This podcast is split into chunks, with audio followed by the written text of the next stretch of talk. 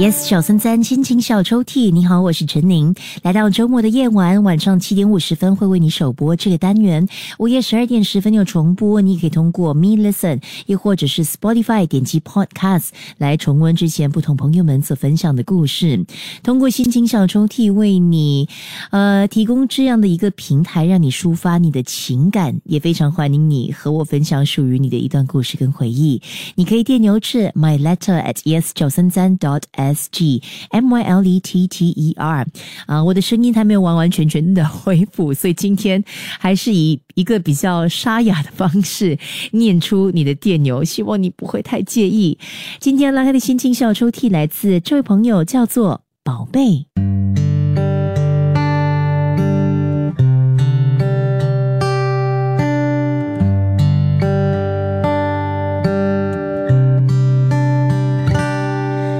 我们的结识是在交友软体上，聊天过程很舒服。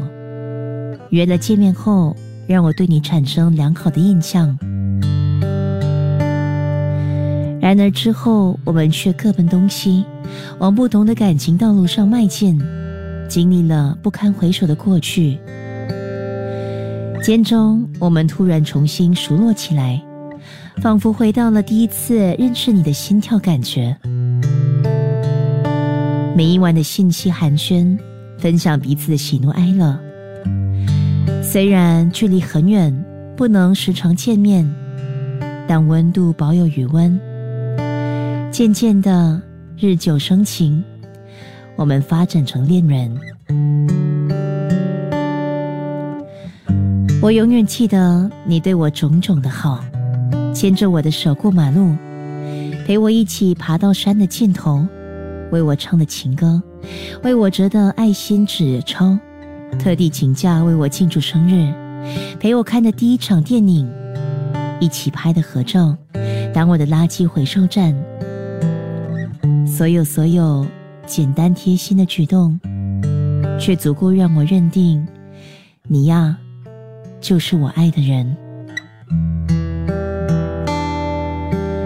而某一天。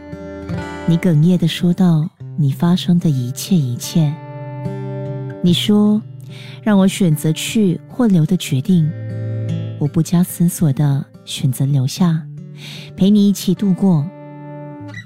你心里一直觉得我非常委屈，但是我要让你知道，为了你，一切都是值得的。不去计较我们之间的远距离。不畏惧我们之间的年龄差距，不放大我们之间的缺点，不逃避众人世俗的眼光。未来的日子里，我们都要携手到老，共享酸甜苦辣，珍惜得来不易的缘分。与爱人，我爱你。即刻下载 Me Lesson 应用程序，收听更多心情小抽屉的故事分享。你也可以在 Spotify 或 Apple Podcasts 收听。